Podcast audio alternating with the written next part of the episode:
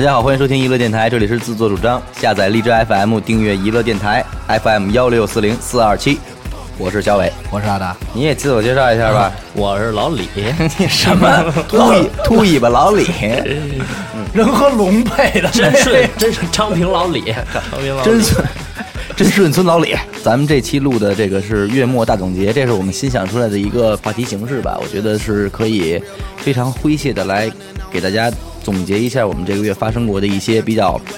在我们看来还算比较奇妙的事情，当然也有很多重要的事情啊，不一定非得是有意思的。然后首当其冲的可能就是这个江苏这个龙卷风这事儿，啊，一上来就不是特别有意思。是这不这不这得严肃点儿，这也是操，这是个灾灾难，对吧？这就死人了，是出事儿了，兄弟。这这这来统计一下死了多少？死了五十个人呢，不不不不止，哦九十九人死亡。哦你看上面写的倍儿清楚，九十九人死亡，受伤八百四十六人。嗯，这事儿实际上说实在的啊，这些年自从零八年的汶川地震以后到现在啊，没少有灾难。没少有灾难，动不动就地震，好像什么玉树啊，包括云南那边。地但是震、塌方，对，但是这次龙为卷风这事儿一直咱应该觉得跟中国没没什么关系这事儿，主没想到要是美国美国那儿老转来了，还真是。你说操，之前你听说我说哪儿他妈龙卷风了？没想到这次它真的发生在身边，而且你这东西它乍一来的时候，你好像真的不知道怎么躲。往里头跑可能。呃，之前稍微做了一点功课啊，嗯看了一下，嗯人家有专家说了，嗯这个龙卷风来临的时候，自救的办法，实际上我感觉跟地就是震藏家里，不对，地震是你得往外跑啊，对哦，对对对对对吧？你得相反如果你可以的话，一定要去室外。对对对对，不行的话，就在家里找安全位置。对对对这个是如果可以的话，一定要在家里。对对对，最好是往地下去，对，最好在地下室。如果不行的话，要找没有窗户的房间嗯嗯躲避。嗯，但是我觉得咱们这个北京地区可能会跟这没太大关系了。应该不会。对，这什么时候北京要龙卷风了？可能这地理可能环环境问题真的严重到一定程度了。那就等着被卷呗。那那时候没有雾霾，其实挺好的。不是不不不是一概 念，雾真霾吹干净了是吧雾？霾可能不会死那么多人。把雾霾卷走，这个是为什么先说呢？它虽然在这个月里边它是比较靠后发生的，但是先说是因为这个事儿确实比较应该算。是正好是这个月的总结，这算是一悲剧。对，这算是一个悲剧了。再操，这个这个月悲剧可不少，兄弟。紧接着这一个月的最大的一件事，其实就是高考了，又是一年高考的时间。哦，这应该是两代人对于父母那代和这个孩子这代吧，就是学生这一代吧。中国最公平的考试，高考，我为什么老觉得“最公平”这俩字儿，这这几个字儿特别刻意？不刻意吗？这个这这这就就是应该吗？最公平的吗？还不要考科举了吗？大家现在现在已经算是说是作弊已经是判刑了，是吧？是吗？对啊，前两天我看对，作弊入刑，入刑了，入刑。问题是他还是高中生啊，那那也考完就十八了呀，你走呗。等到时候再判。过完十八岁生日，这边考一边吹完蜡烛，走，这边咔嚓一一靠靠走了，对该到了。高中生也是公民啊。由于我本人呢一些特殊经历呢，呃是没有参加过高考。你就直说。早年间就已经开始混迹社会社会啊别这么说，但是现在咱们也是一个学士学位的持有者，好吗？是那毕竟你斜对面还坐一马斯特呢，我正经的是连高中毕业证都没有，操！但是依然是不妨碍你成为一个硕士，是吧？关于高考，我跟你们说一事儿哎啊，我那天看了一电视，上面有一纪录片儿，嗯就是央视的一纪录片儿，嗯，专门讲啊，就是呃，好像是在河北省，嗯，也不是哪，反正就是那种高考形势特别严峻的一个省，啊啊啊，有一个县，那个县里边有一个培训学，就是相当于复读学校那种地儿，就是把所有孩子都，海培海培吗？哎，可以这么理解，嗯，把这帮孩子都集中到一块儿。是复读也好，是说高考最后半年在这冲刺也好，那么一学校，而且集中营，哎，就是高考集中营，就是每天他妈上晚自习上到夜里十二点，第二天三点，除了睡觉就是学。又早自习，就那种地儿嗯。这个整个这个县城啊，就是依据这个这个这个这个集中营这个学校嗯来发展起来的，你知道吗嗯？然后人家就说了，就是在那个学校里边，他就当时就进去拍。就是那些人啊，就是就跟疯了一样，你知道吗？每天早上就是老师先进班里边，嗯，距离高考还有什么多少天？哦然后传销那种对，就是那种我们要洗脑，就是什么多学一分，我就能再多提高多少分儿，我就能排名在前进多少名，就那种大家一块儿哈哈哈哈那种。哦先每天早上先来这个，来点儿鼓舞的士气的。对啊，然后最后到高考当天，走的时候，壮行酒是吗？不是不光是壮行酒，就是整个全城封路，然后整个就全城的所有人啊，这些家长还有村民们送。都来送，就能真是列队两旁。他妈好几万人，整个他们是雇了一个弄一车队，每年都是有一大车队过来，嗯拉这些学生都是大轿子，啊前面警车开道，啊，然后呢后边这个车队放鞭炮这个车队放鞭炮，然后几点几分从这个及学校走，对，这都是有讲究的。然后他们所到之处，就马路边上全是航拍的，你知道吗？就整个那县城就全他妈就是人，大仪式。对，好几万人，巨牛逼。然后那些家长，我操！这真的新文化，关键是钱在那儿花着呢，那复读班真挺贵的。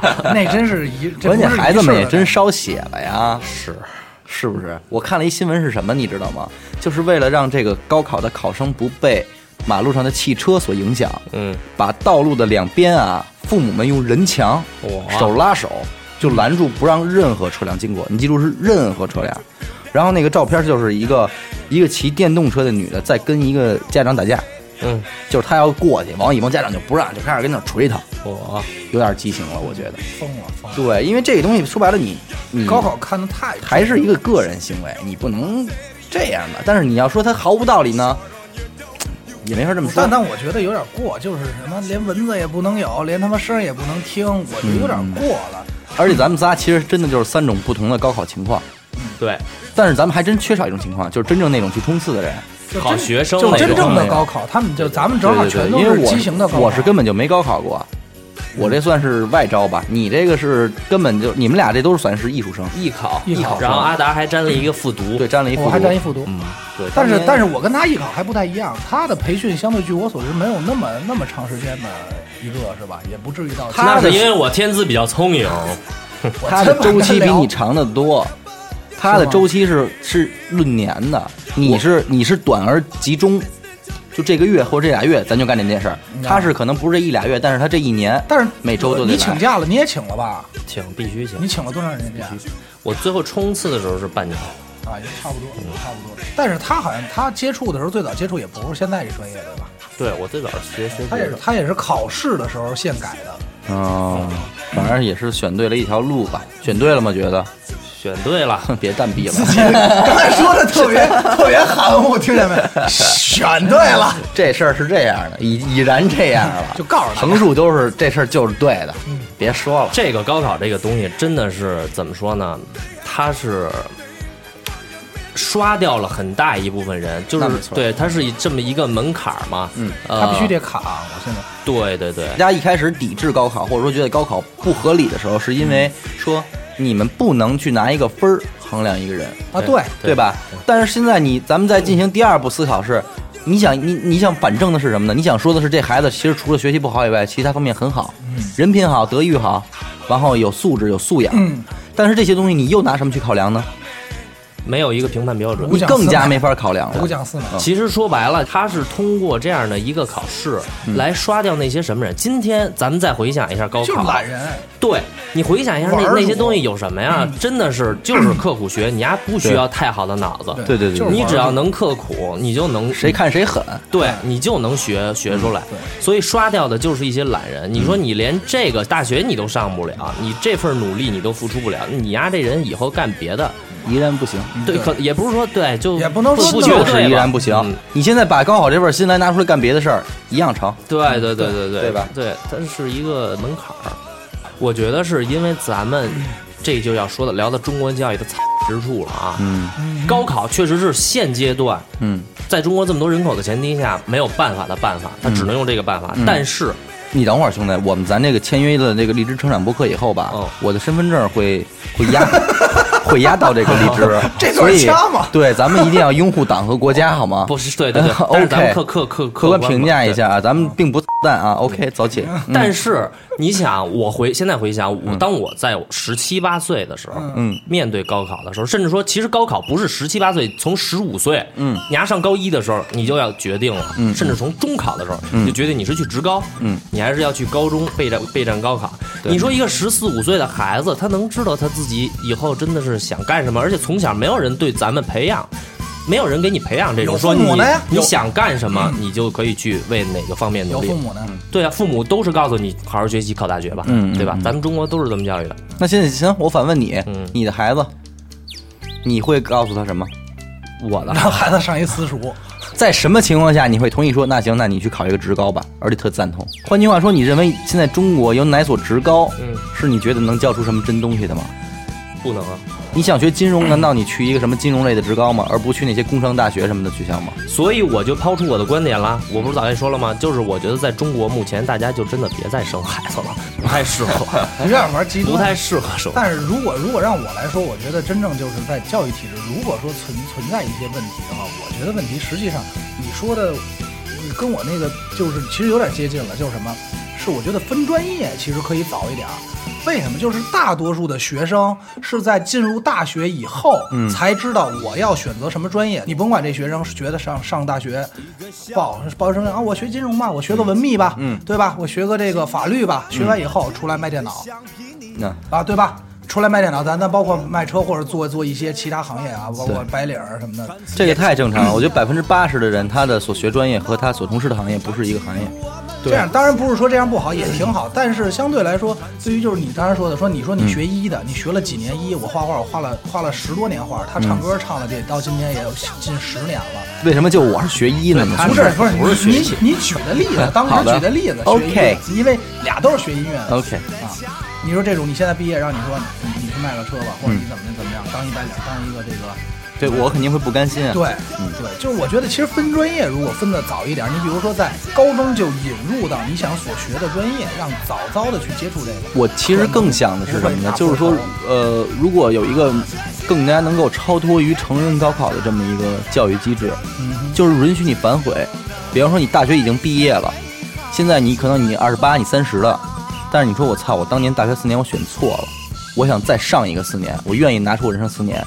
而这个你去上的这个学校仍然脱产，仍然全日制啊，但是学历不会是成人学历。嗯，是跟当年你那个什么时候选的是一样的。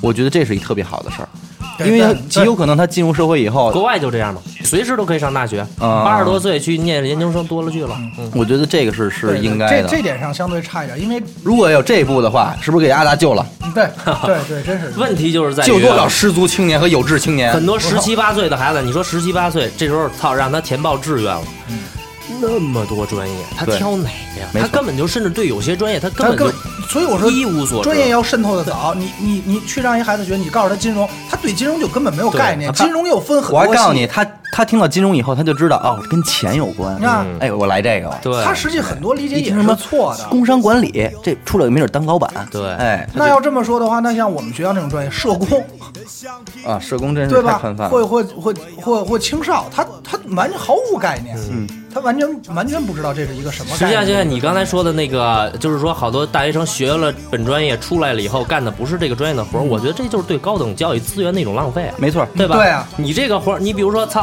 呃让一个学我认识朋友就有，因为我不是都是学音乐的朋友嘛，嗯，学音乐的上高速路收费站收钱去了，嗯啊，什么上银行工作，跟跟专业根本不搭嘎，没有而当年这个学校的一个名额，可能是多少人打破头想进去？对对啊，而且甚至我们家不是在教育工作者教教育口了嘛？嗯。他就跟我说过什么呀？有很多学校那种外地孩子啊，嗯。就是比较偏远的地方，外地朋友，对，外地朋友来来来北京，就是想考北京的那种，有很多孩子的志愿，嗯。根本他们就不是自己报，学校给你家报，哦，就是给你报一个，比如说北大。什么什么专业，就是为了要我们学校今年得有多少个上北大的，平均对，嗯要要这成绩。他说这个，咱俩还不清楚吗？艺考那会儿，是整个学习不好的学生全都整个山东模拟，在分数在多少下的，直接家长过来，你们只能学画画，只能学艺术，你们对，你们全都学播音主持吧，不然没学上。哦要不都学学画画。播空，但是恰恰这帮孩子也没有什么想法，嗯说我你那 OK，对你就帮我安排了吧。而且家里我就就是想上学，想出去对，你随便专业是 OK 的。而且家里就说了，说你就学这个，学这个你能考大学，你还不用学文化课，行，没问题。嗯，他就用这个方法，他挤了多少人也。对，再一个，如果那个假设成立的话，你想想，如果是一帮二十八也好，还是说你三十四十也好的人，他说今天我要重新立志，我想他妈当一医生，那效果会要比咱们现在咱们一帮成年人，再在一个节点相遇到一起，进行一个全日制的培训。这四年，你想想效率是什么样的？他们在这四年的生活还会是什么？打刀塔、不会，刷夜、网吧，绝不会了吧？他们这四年嗯资源的互换，以及这对对于一个行业的领域的研究，我觉得这种大学根本不需要上四年，捡精华的上他们两年就够了。其实大部分在上大学从十八直接进入大学的时候，目的性还是还是不强，而且就是当时我忘了是和谁聊天说过这么一句话，说挺好，我觉得，他说现在的大学就是养老，呃，对，提前养老，提前养老，其实一个大幼儿园，对一个大幼儿园，真的真的挺养老，就是拿着茶缸子溜，当然没也不见得茶缸子溜达溜达想框框，也没人再去那就是茶缸子，兄弟。也没有人再去像高考前逼着你，而且学生就是上了大学就放风了嘛。对放风了，家里边也觉得啊，行了，行了，只要了毕了业，踏实了别像别像我似的，两年没拿着毕业证就完了。没错没错。但实际挺挺没什么。得了，反正这高考一年一年也在也在继续发展着，咱们就看吧。希望有一天能有一个特别亮眼的一个新政策，让但是这件事儿变得更加完美与。其期盼那个，我还不如期盼你说的弄一个真正的脱产的成人大学。这个事儿是这样，我觉得如果你不太在意你这个学历是成人学历的话，你去做这件事儿未见得不不可行。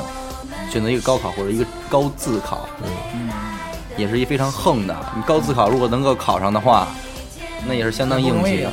对，但是我只是说的就是，如果能有一个这么一个集中的一个，一个地方，对对对，这么一个地方吧，实际上是一个好事，但是这些大学有挣钱的办法。嗯，对，这可以贵点儿，你可以贵一些嘛。我觉得无妨，因为确实要是这这照这种性质全日制的话，包括学学生的那种，其实课程可以安排的特别满。对，直接在学习学习从来不是一个被动接受的过程。之所以这个高考大家就是都这么紧张这件事儿，就是因为我觉得这事儿没有什么太大回旋余地。你像你刚才说的那种，比如说一个人哈，二十多二十岁的时候我考了一个大学，然后操学了一工商管理，学了一个哎，然后等到我三十多岁的时候，我突然觉得，哎呦，我这专业我不行。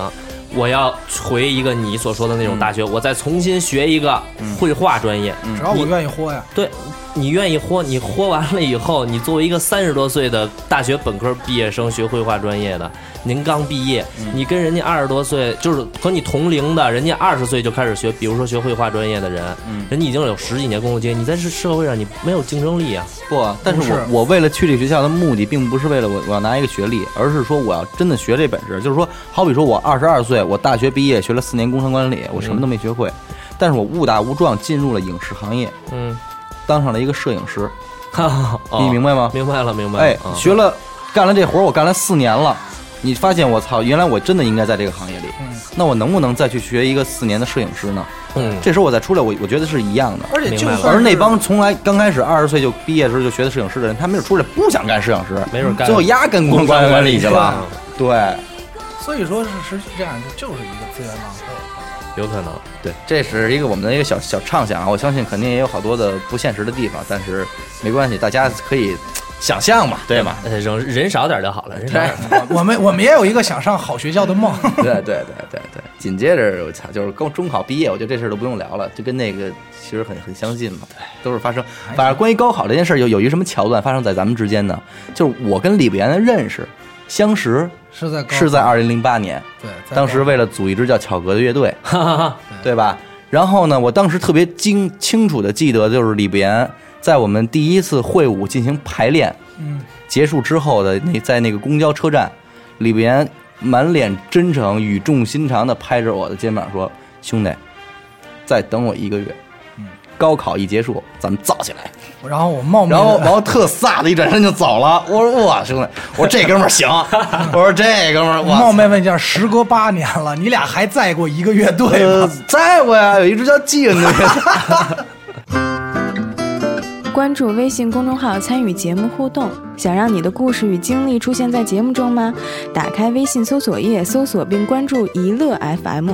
光听不关注实在没风度，主播们都在那里等你哦。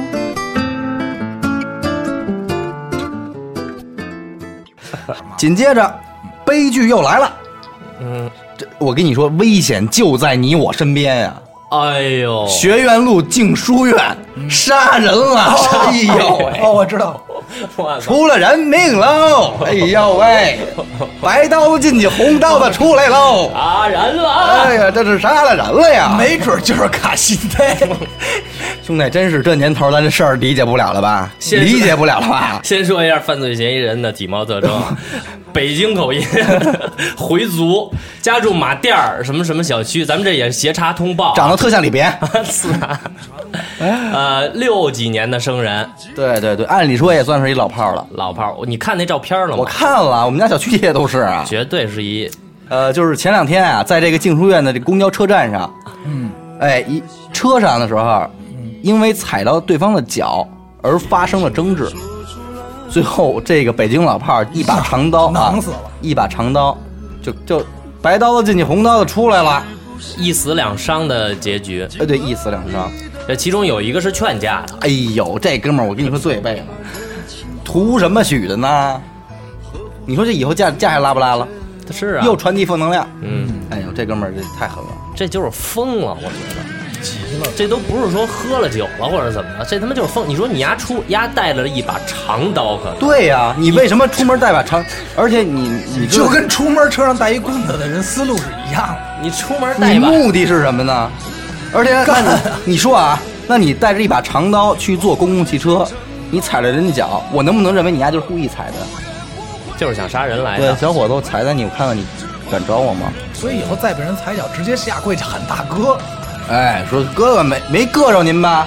别硌坏了。再踩踩我左脚，哎，您踩踩这只新买的鞋，哎，尝尝尝尝，我把鞋脱了再踩踩没。问题。嗯，而且这哥们到现在还没逮着呢，没逮着呢所以真是有可能就是他有预谋。就在你们小区那呢。那天我看人转发了一朋友圈，嗯说一一哥们在他妈语言大学里边见着这人了。我去，嗯、就是呃走了一迎面走了一迎面，然后那哥们儿没报警他说他瞬间思绪万千，他当时他报警了，但是警方那边无人接听，啊，幺幺零会无人接听啊，呃，不是他打的那个就是特别的协查通报哎协查通报那种电话，无人接听，他当时也是就是感觉特别的害怕，因为太知道了。但是我纳闷的是，这大哥为什么杀完人了？还不跑了！我操！我我这会儿估计金三角了，兄弟，您怎么还在语言大学里晃悠呢？流蜜呢，可能在语言大学，可能这哥们儿没有微信，真不知道这事儿。他觉得自己还跟人吹牛逼呢！操，哪天在静书院那边，我操，他可能不知道他这人杀死了不知道死了。他以为就捅伤了，可能打伤了哈。还留了名，要不就是知道捅伤了，就是说临走之前再看看妞。我操！就那就是可能是最危险的地方，就是最安全的地方嘛。我操，有可能的。，有可能。这个事儿，然后之后延续之后，在网上又形成了一个什么样的一个讨论呢？嗯就是拿他这人是一回族说事儿，啊，又又又抓住人家小辫子了，说你看这个回族就就就没没必要，没必要。我觉得这真是没必要。宗教问题。对，我们一个哥们儿对这事儿，反正也是特别的。还有一些话，他就说：你们说别的地儿的回民就算了，如果说北京的回民，你们还觉得跟汉族融合有问题的话，他说那真的太说不过去了。那他真的要动刀了，可能。他说全国的回民能够跟汉民融融合的这么好的地儿，也就北京了，对对对对对不对？你像咱们身边这些回民哥们儿，对，多多那什么呀，互相文化的理解有多么的那什么了，透彻。透彻。透彻透彻，太透彻。这个事儿这么说就有点牵强，这不能上升到宗教高度，就是个偶发事件。对不能你不能不能拿民族说话，对对对？民族是不至于。另外，咱瞎说八道啊，因为咱们不是也做过这个在北京的穆斯林那期吗，嗯，通常你说这穆斯林，按理说他不能下刀啊，所以为什么这哥们儿带把刀啊？没有啊，后啊，对，假回子不，没准大哥就是一阿訇啊。不自己在那先念经，然后再，人家没带阿訇不能，人 那兄弟自自己就是阿訇，人为什么带着刀啊？人工作需要。那兄弟，那你忘了出去接活去了。那不叫我操！那个静书院那边有俩回民，呃，说要杀点羊，说那等我带着刀过去吧。不是啊，人阿訇只管念经，不管杀，兄弟，那你错了，可能车上还哑訇。跟那远跟远处念着。大板儿看眼神，念完了吗？一点头 OK 而且不能叫杀，你要叫宰这得吗叫宰宰开宰，拉没拉脖子？看来没没拉脖子，没告诉你们，一一刀捅心脏了。嗯，所以说这可能这个不是阿红。有可能是个医生，下手还真挺准。对我们后边这段属于胡说八道啊，这就是疯了。其实我觉得吧，就像这种事儿，这之所以这次这么敏感啊，就是因为丫是在北京发生的啊，对，而且又那么势利，哎，你看这他妈，你天天看法制，像这种事儿，没法看。外地太多，没法看真的因为一点小事儿就杀人，嗯，就疯了的这种，真是挺多的。现在，哎呀，反正这个事儿真是咱们要多注意啊。年轻人不要太气盛，一定得小心，一定得小心，该尊重老炮儿还是要尊重老炮儿。还是得尊重老对炮儿。你你真不知道大街上哪个人就是一神经病。哎，而且话说回来了，咱们能不能假想一下这这个事儿？说白了，也不能说我光踩了你，我还砍你吧。那俩孩子估计嘴里也边也没说什么干净话嘴脏来着，对不对？对是大热天的都火气重，但是咱们得饶人且饶人啊。对，嗯，下一个又到了一个幽默的话题，就是巴西的奥林匹克运动会。这事儿本来我没想说，因为我们也大家也对这奥运会没那么现在现在对奥运会就是过，反正我印象中过了零八年以后，就针对奥运会没，什么就就比较散了，不像那会儿那么有成就感、民族热情。但是现在这事儿为什么又要斗起来了呢？是因为巴西这个吧办的像样，这个国家这届办的绝对是最朋克或者说最嬉皮的一届奥运会。可能马上就要办一露天了 具体这事儿是怎么回事呢？就是说阿达来说，啊！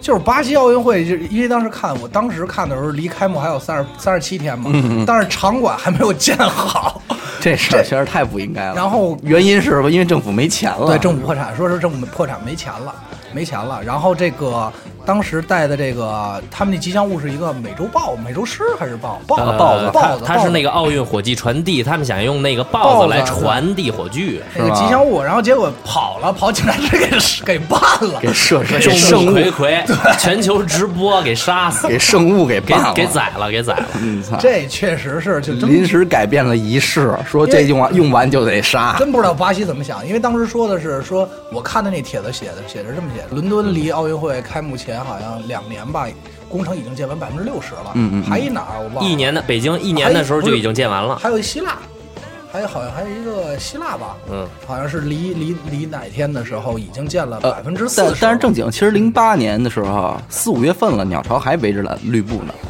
但是他已经盖好了已经了。但是他人家盖好了已经芯儿已经盖好了人家就是心里有谱。最后说了一句话嘛，说我说我们中国我就不说了、嗯啊，然后巴西，然后就就说说说说，难道你们是打算比赛当天再盖好是吗？但是换句话说啊，你说会不会人家就没把这奥运会当成一特大的事儿？不，不，可能性不大。你还得给人盖上，得让人有地儿比啊！我操，你这不能马路上跑去。不是，因为我我我我在想，会不会是因为咱们由于经历了零八年奥运会，也就是说从零一年申奥成功到零八年开始举办，这七年对于奥运会的宣传过度高了。为了让咱们全民重视这件事儿，嗯，所以这个奥运会可能在咱们中国人心里边想的就是，哎呦，这么大一事儿，我们可得给办好了。你不能，你我觉得不能这么想。然后最后对哪国家来说都是一大事。那你说世界杯呢？在巴西办世界杯的时候也没看他玩的，那是人家爱玩这事儿啊，对吧？踢球嘛，那包括踢起来。你你包括说，包括你看伦敦是闭幕式还是开幕式，那 Beatles 不也去了吗？就是其实对这个事儿都挺。那你跟我说，你说小伟，你举办一个那个什么 可那个夜店趴，我当然不爱举办了。你说明儿操牌局啊，给我招招我 OK，操四个牌局的茶水全都给你弄上了。关键是这奥运会是他自己是嚷着嚷嚷那个嚷着说的还要申办，我我得来对，人家也竞争啊，就跟嗯。他也他他也得他也得抢那个名额啊，有可能还真是，因为你看你扯着脖子喊我得来，就被人办成这样，那就得看看这回罗格在最后的时候说什么了。你最主要那就已经输了最次一届了。这是最朋克的奥运会。你得这么说，要照他那思路啊，你得看巴西是排球、足球，嗯是吧？沙排这都是巴西比较强项的。嗯你看看这仨场馆它盖的怎么样？没准这仨场馆人家强项人盖的金碧辉煌。因为全是整个都金子和钻石个角度。看完以后瞬间就知道为什么没有钱了，全花这儿了。全换成金子抹腻子了，可能。其他的那人一想，反正我也赢不了。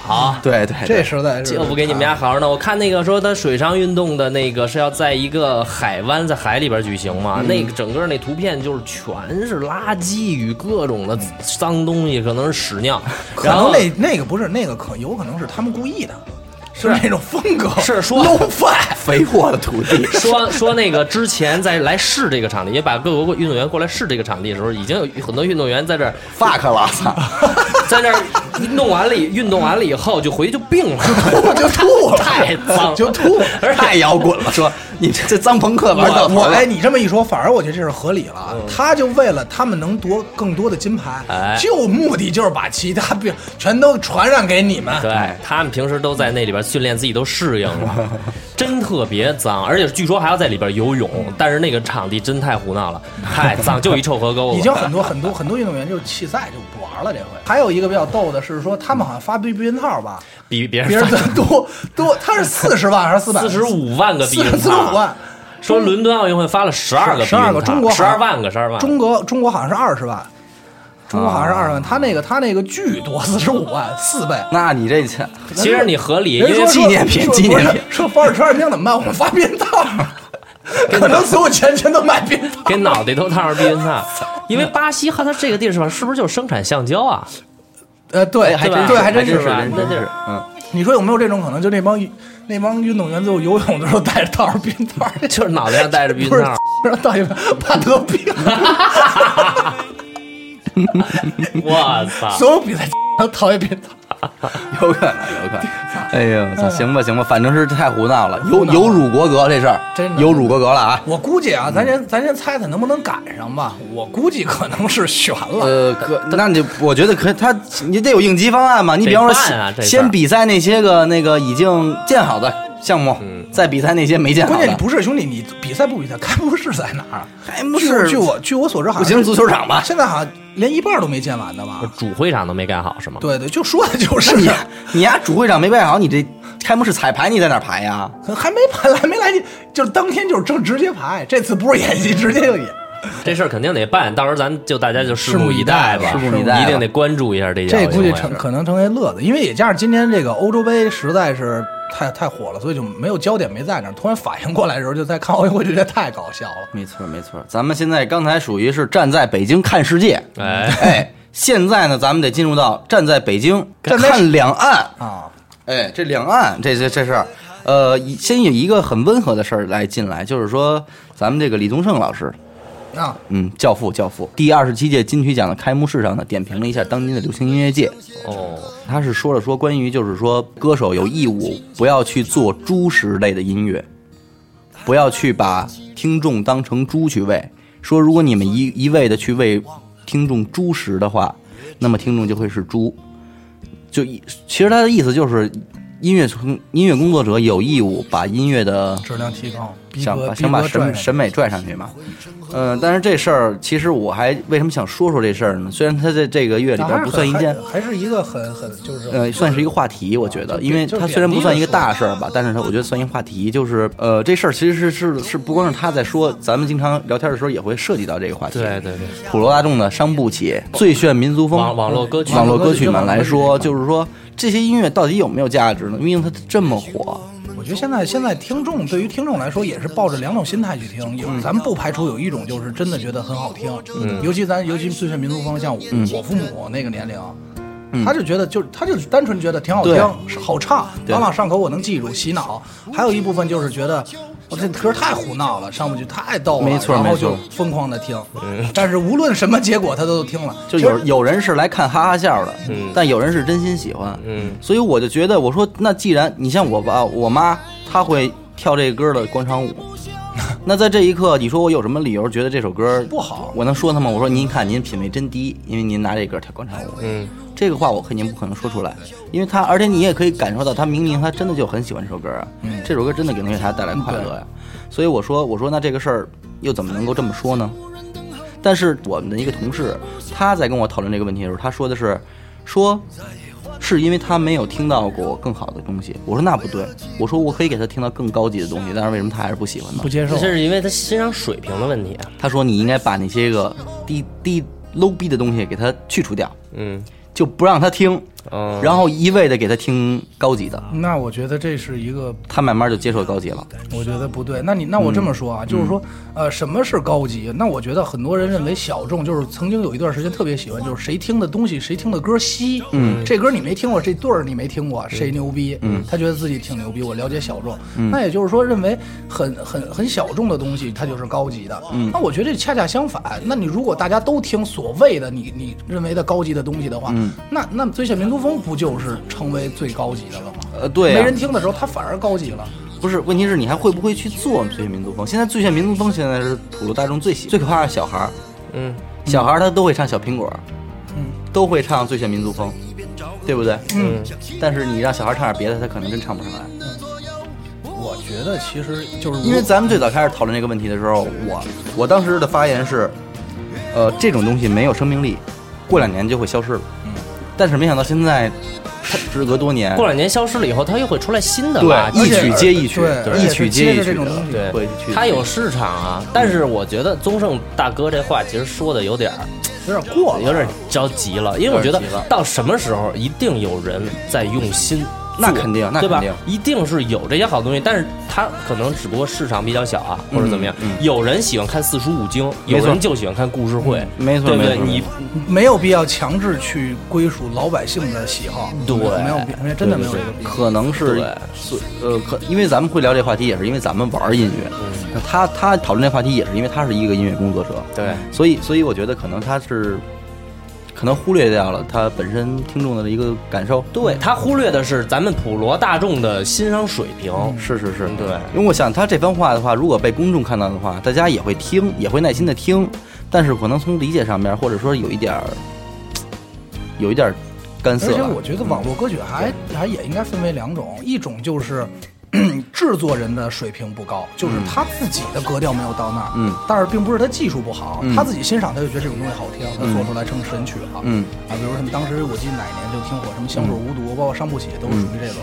还有一种就是说他制作水平很高，他格调也很高，但他就想出一套这种东西，嗯。你比如小苹果，我觉得算是这类吧，嗯嗯。对吧？他就想出一个洗脑歌，可是你看啊，他还有一个观点是，是因为这首歌本身太火，嗯，你才被听到的人多，还是因为它它本身歌不够好听，但是推广的够好那，我商业运作的好？那我问一下，啊，江南 style 算是一个也算这一类，对吧？也算这类。那那为什么当时他火？是因为跳舞吗？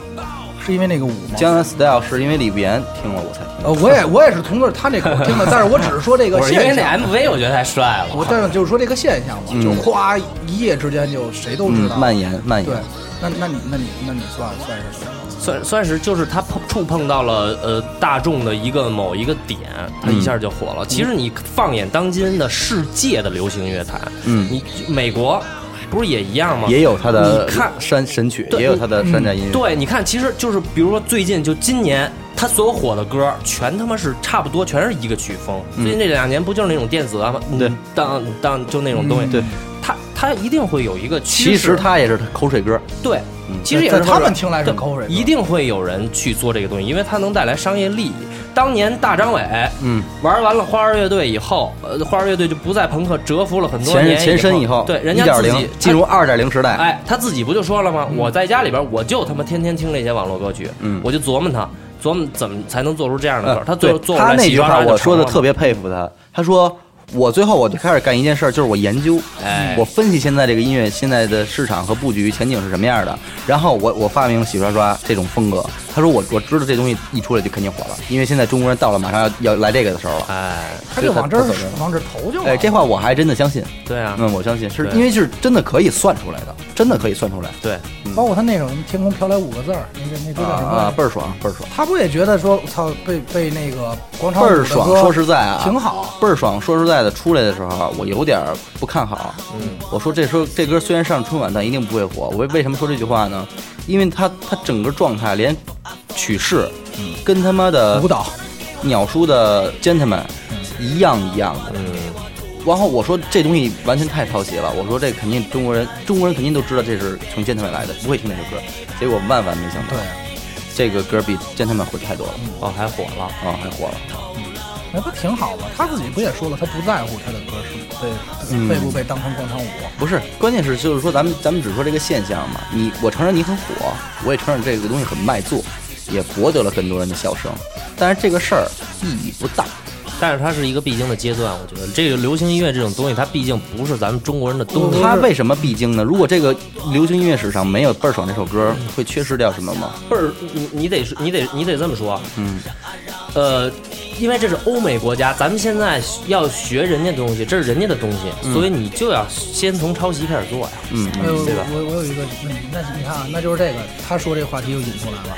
就是说，我觉得可以分为两类，就是拿歌曲来说啊，包括就所有艺术行业都一样。咱们拿电影举个例子，嗯就是好莱坞每年都在拍一些脍炙人口，大家就觉得爽片儿。嗯，你比如变形金刚，它就是爽片儿，包括中国现在超好莱坞寻龙诀，它都属于爽片儿。其实在这儿看来，它就是它就是那种取悦视觉，对取悦视觉，它其其实不就是咱们现在所说的这种网络歌曲吗？它就是这种东西。口水片儿。对口水片儿，那它还会，但是但是法国也好，它也会拍一些，其他国家也会拍一些，就是那种你很难一下就是艺术片，默片儿，对，默艺术片，我觉得这就是两个。我觉得一个作品，它只要是涉及到卖座，包括我们画行业，它只要有人喜欢，大家都喜欢它卖，我觉得它就是一种成功。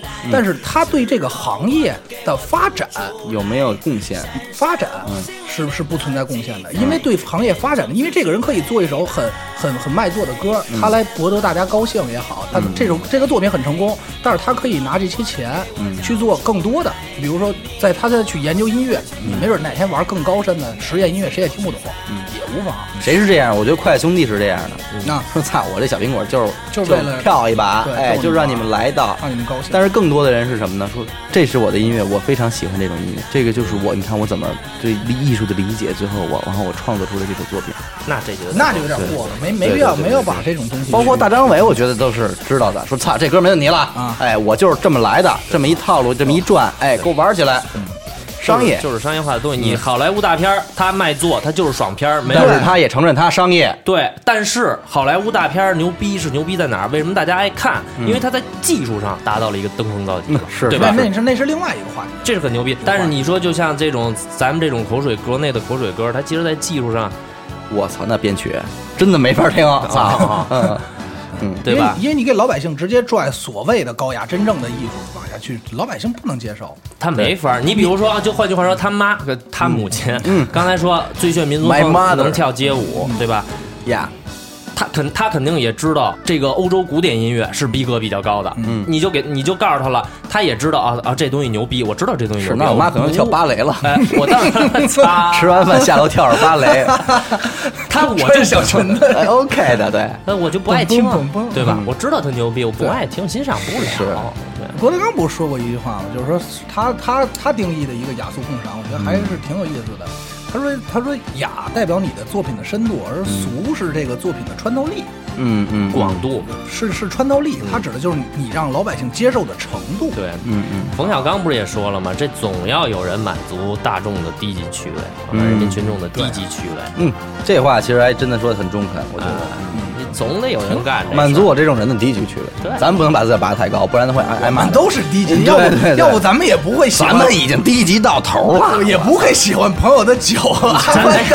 对，那歌叫什么来着？那那个一杯我饮酒醉不是不是屌丝男，那个屌丝男？喜羊羊，喜羊羊小车什么。对对对，我们都听这些，我真的，我们没有什么高逼格的东西。然后跳过这个话题，但是两岸两岸关系最近又出了一个很紧张的事情，我不知道你们知道不知道？就在七月一号，我党成立九十五周年嗯这么一个关键的时刻，台湾向我大陆方向发射了一个熊三飞弹，开炮了！开炮啦！打起来了，这是杀了人了呀！我怎么觉得这跟静书院是接着的？静书院那就是台湾派过来的。哎呦，这是打了炮了，这回我这事我真不知道。真真不知道真不知道，真不知道。这颗飞弹向大陆方向飞行了一百公里之后，掉水里了。掉入水中，击毁了一个台湾当地的渔船，不是，他是他是造成了一死三伤的事情他。是误，那那还没龙卷风威力大呢。他是误发还是咱们现在在大陆，你看你们都不知道这事儿，对吗？就没人 care 这件事儿。虽然网上也有很多人关注啊，但是现在没有人 care。但是在台湾这两天已经疯了，你知道吗？现在已经有人逃难了，要打仗了。他们觉得我操，这事儿大陆肯定要攻回来了，他他为什么要发这个导弹？就是为了宣战吗？误发射。哦，误发射。误射，还台湾台湾当局赶紧澄清说我们这事打错了啊，嗯，不是我们的事儿。是，我也觉得他现在来来这儿跑中国这儿开炮了有点不然后然后这会儿不是绿党当绿党当政吗？蓝党的人马上现在就在说，哎，你们赶紧向大陆说明这些问题啊，道歉，赶紧说这事儿怎么回事儿。这事儿是特牛逼，是在左营军港，然后呢，住在十五层的一个大爷，他亲眼目睹了这一切，说当时我正在那个，在我家的阳台 在我家的阳台上做运动，忽然间看到，呃，这个军港不对，然后紧接着发射出去一颗飞弹朝着大陆方向，然后当时大爷就说：“我操，出出事儿了，操！操，出大爷坐着坐着烧开始收拾东西拎走啊，出事儿了，出事儿。真的，现在这台湾这事儿非常火。嗯，对，说就是说蔡英文你什么意思？你上台之后，你这个，而且这颗导弹是熊三飞弹，被台湾是命名为秘密武器，哦，是非他常严重的。怎么会坠毁呢？是赶快控制让它下下这个咱们真不清楚了。就是他，但是现在就是好歹是这颗飞弹没有过来，过过到海峡中线以西。他得做武器测测试，这个。对你，你但是人家前面承认是误发射了，但是幸亏你没有过海岸中线，你幸亏没有打到福建。嗯，如果你打到福建的话，那后果是什么呢？解释都不好解释啊。还还什么解释啊？这边就滋楞了，就这边也没事，我们也误发射了，不是。台湾当局已经发播报了，就是说在刚发的导弹发射一秒钟后，台湾的雷达已经检测到大陆的雷达有异常，咱们这边雷达已经有反应了，就是说这事儿什么东西来了，这边就已经准备了，立起来了。哦，嗯，他是但在发射马上第一时间告诉中国说这是一误发射吗？不是啊，那这个是有延迟的呀。那这个咱们习大大正跟他妈的人民大会堂里边讲话呢，说我党这儿怎么着怎么着的，我打算怎么着？等会儿那个射回去。射回去。呃 这不可能是误发射。我觉得也是，这不，但是不是你看我觉得你所以这事儿就引起了很多猜想。人说你为什么在七月一号这一天，共产党成立九十五周年这一天，你去造成这样一个误发射？你是在挑衅吗？想看看大陆有我觉得，我觉得，没有反应我？觉得这事儿可以，咱们这么大胆猜一下啊。首先啊，我还是希望两岸没事儿的啊台湾尽早尽快回归。但你网友评论，网友的所有评论就是差一点都统一了。我觉得就是可能它本身不是一个误发射，嗯但是它发射时候发现大陆这边有动静，就是一秒以后嘛，用你的话，嗯感觉这边都立起来了。我觉得他这用脚想都能想出来吧。然后赶快让它坠落，说不要不要那什么。他这个如果如果过，我觉得啊，大陆这个这它就个用一颗大陆方面的雷达，达之所以没有发射出的反反导弹的这个系统的话，我觉得完全是因为它还没有过中线。过了如果中线可如果过了中线的话，咱们这边肯定发射，肯定会拦截。肯定拦截了就不。是一两颗的问题。那肯定我看到的是那一刻，我觉得太震撼了，这件事儿就这颗我们得着了，来吧，哎真的得着。真的可以说是差一点就统一了。但是确实是，你要光是单纯说误发射，也没有说服力。所以现在就声讨嘛，说你们这帮军政都干嘛呢？现在台湾那个陆军总参谋长就在严查这件事儿，嗯，说怎么回事儿啊？有间谍，啊，你往哪儿发不好，你往这儿发，对啊，对吧？你哪怕你啪嚓说往日本方向发射一颗，可能都没这么大问题。你问题是你往最敏感的方向。关键日本但是换句话说，还能它这颗熊三飞弹啊，他这东西我感觉不是说往最敏感方，他肯定就是瞄着这儿呢。对对对就是他随时就瞄着这儿呢，对对对只不过他一今天是看势头不对，熊赶快三下来。熊三飞弹只在西海岸有。嗯，就可能那天有一哥们儿在这儿正抽烟呢，不小心给点燃了。可换句话说，你这这飞弹可不能是一一箭式发射吧？嗯，它是不是得需要一个系统的整个的一个协调啊？你才能发射，不可能是一哥们儿过来，哎，这什么玩意儿，叭一摁，嘚儿发出去了。肯定是政府行为，嗯台湾要比咱们紧张的多。他害怕的多。那肯定。咱们这边好像是没有太大那什么。这不对对关心，，他们真是是用脚想都想得想得到。关键是现在是绿党当政，你知道吧？嗯要是蓝党的话，大家可能都不会有这么多猜测。但是话又说回来了，武力收复台湾这事儿不太可能，我觉得。不可取，不可取。对不是不可和平能，不是年代嘛不是不可能，是是没意义。关哪有功夫弄他去呀对？这不挺好的吗？关键是对他就发一颗也有点搞笑。嗯他这颗打哪儿奔哪儿去啊？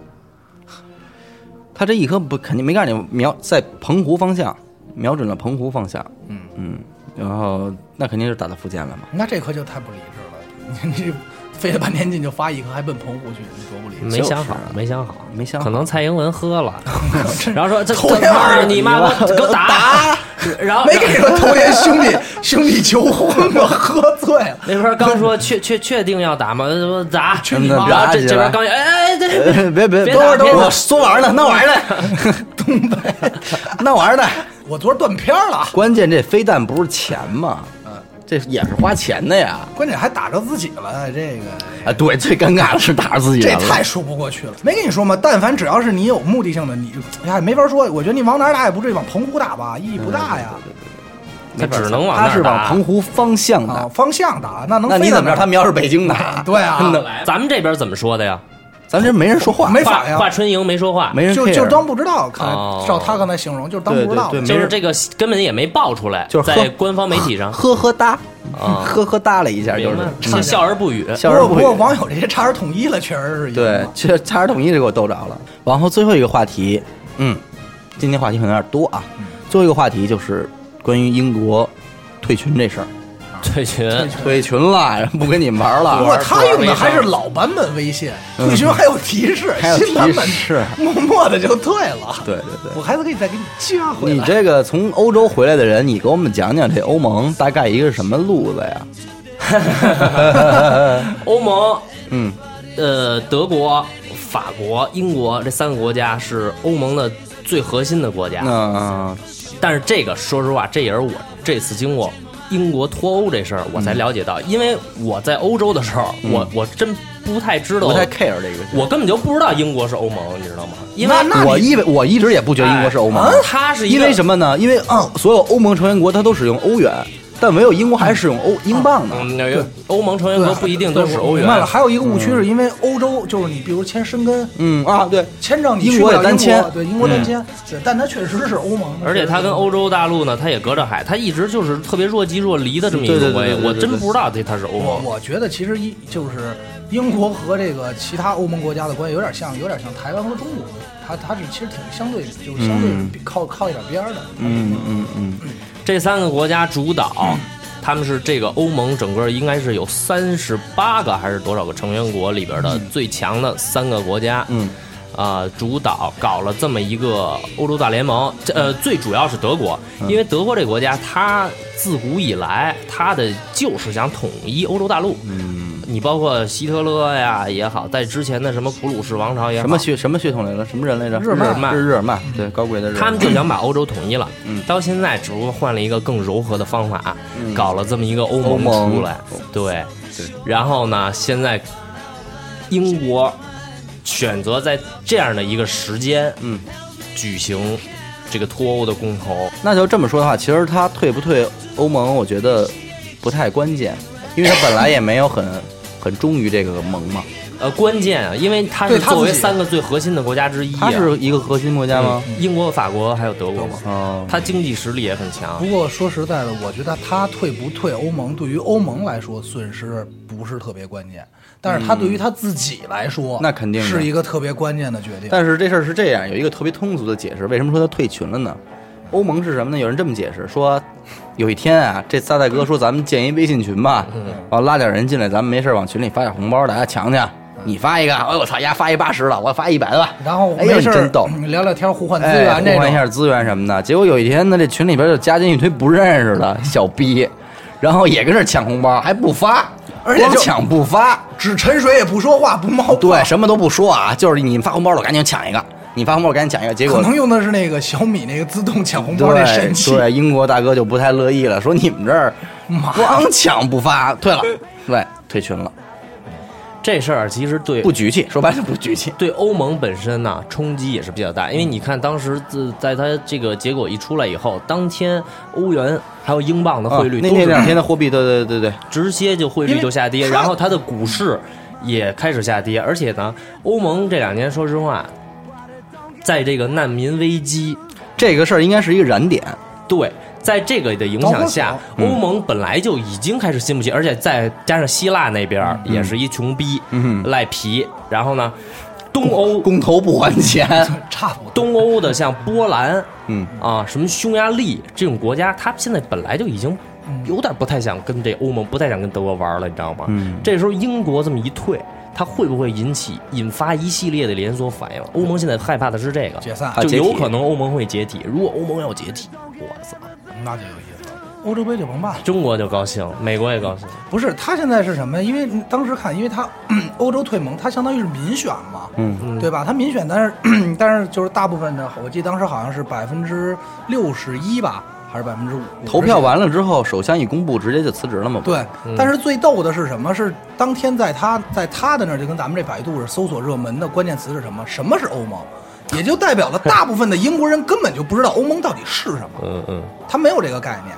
我觉得首相辞职这事儿是一特别宣传工作不到位啊。我觉得是他们那个欧洲人嘛，就就不太关心这个宣传委。员这块儿得该换掉。我觉得退退出，他不是他那个辞职这事儿，我觉得特别明智。嗯你们捅这么大娄子，他们就没有什么出了事儿，我可不收拾这烂摊子应宣布什么的没有吗？这部长得换人了。啊不是你基础教育、群众基础教育你得做呀。现在是什么？英国首相他说：“咱们来投票就这事儿，你们也别争，咱们投票。”首相心里边操这端着茶壶说不可能脱，嗯，谁那傻逼这点事儿看不明白，结果没想到 你老百姓脱了，对他们就是没看明白。对，他们就是不知道什么什么事。操，我估计就一个问题，说你是愿意跟大家他们算一块儿的，还是说咱们单独高贵起来，咱们来英国呀？那当当然是大不列颠呀，大不了颠儿啊！操，觉得自己牛逼，而且他哎大不列颠，他这回一退出以后，马上这个是苏格兰吧，是吧？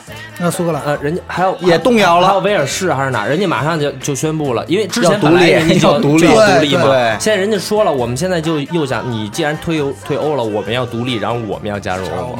而且他这次投票，你看这两天朋友圈里不是也刷起来了吗？说说说英国英国人在投票之后，有很多人已经后悔了，已经搞了两次抗议活动了，真干！我操，这事儿就是抗议说我们不要退。所以为什么说他首相是个明白人呢？首相玩玩线了，玩瞎美，说我操，这事儿没想到这样，我赶紧他妈辞娄子了。太大了，不能待了。首相肯定是明白。反正最后说了点漂亮话，也是说操这事儿祝你们成功吧。对，是我们英国史上，呃，是近代反正最最最大的一次公投。嗯，我们尊重人民的选择。完，我撤，我撤了。怎么说呀？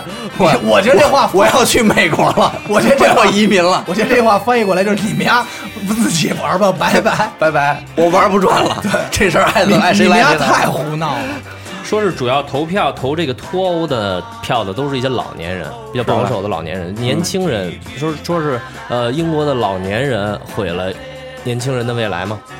他们所以你说这个，这其实又又又聊到一个新话题，就是民主到底靠不靠谱？我觉得也有它真实，也有它的对对对弊端吧。有弊端。而且我看那个他有一个几个帖子吧，他基本上内容差不多，就是说他们都是站在比较支持脱欧的这个位置上的。但我觉得这就是唯恐天下不乱的一个行为啊。嗯，他是他举出在欧盟的一些不利，什么要交这个会费，对吧？嗯然后包括这个发包呃发包，嗯然后接接纳这个这个这个难民等等等等一系列。反正最后我看了半天啊，我也没记住大概五六条吧，基本上都是在讲钱的事儿。就是钱，就是就是无数的点利益嘛。对对，但是我觉得其实恰恰说反了，他光算到就是我们不在欧盟里能省多少钱，嗯，他可没想到他要在欧盟里还能挣多少钱。对对对对对，他包括他他更没想到，他说不在欧盟里的话，还要花多少钱？包括我还对他们老百姓还真是捏把汗。他有一条什么呀？就是说欧盟的饮食标准太高了，就是制造的食品标准太高了。说如果我们不按欧盟标准来做，可能就跟中国人用地沟油，可能能省不少钱。所以我真为老百姓捏把汗。他这一条我觉得写的有点胡闹。反正欧欧英国脱欧这事儿闹了也不是一天两天了，对这最近这好几年了，一直就是自从有有难民开始，祝他们祝他们幸福吧。就算是催化起来。他们这个国家的人就是比较高傲。你说欧洲有不高傲的吗？哎呀，有冰就就就这仨，就这仨国家，冰岛就 这仨国家，这仨国家都高，是吧？对？一个法国，一个英国，一个德国。但是咱们高傲的连他妈 iPhone 能能用指纹解锁都不知道了。里边路上给我讲一事儿特牛逼，是吗说他在欧洲上课的时候，他给他们老师展示了一下这个 iPhone，他用大拇指放在 Home 键解锁了。嗯，老师就惊了，惊了，张嘴了。老师也使的是 iPhone，瞠目结舌。老师使了一直板机，哦没事儿了。对，完了等他回国之后，老师给他发了一短信，说我换了一 iPhone，然 后 我们俩聊天，跟我说我也换了一 iPhone。可以使可以使 iMessage 了，真没法弄，太高傲了，可能确实太高傲了。太太胡闹了。嗯，可能可能还真是宣传工作不到位，怎么基层工作不到位，怎么做的你这居委会还是得很有必要的怎。么做的推广？他们可能没有咱们这这么没有没有富明老人，对，没有那么 富明老人得出马了，这个副局长也是对呀，没有那么多局长广告同志子也是，操！行吧，今天这个所有的话题也都说完了。我们呢，其实也主要起到一个给大家分享这些新闻的一个效果，但是具体的点评呢，纯属我们本台一家之言，纯属胡逼。如有如有雷同，纯属扯淡啊，不可能。如然后果如有冒犯，就是呃，对不起，就是不操，你可以来骂我，随随便。如有冒犯的话，怎么办呢？请订阅我们的微信公众号“ 一乐 FM” 来骂我们吧，好吧？嗯，我们我们在那儿等着你来骂啊！记住，打开你的微信搜索页，搜索“一乐 FM” 并订阅。感谢收听这一期的一乐电台自作主张，下载荔枝 FM，搜索“一乐电台 FM 幺六四零四二七”，我是小伟，我是阿达。我是老李。下期再见。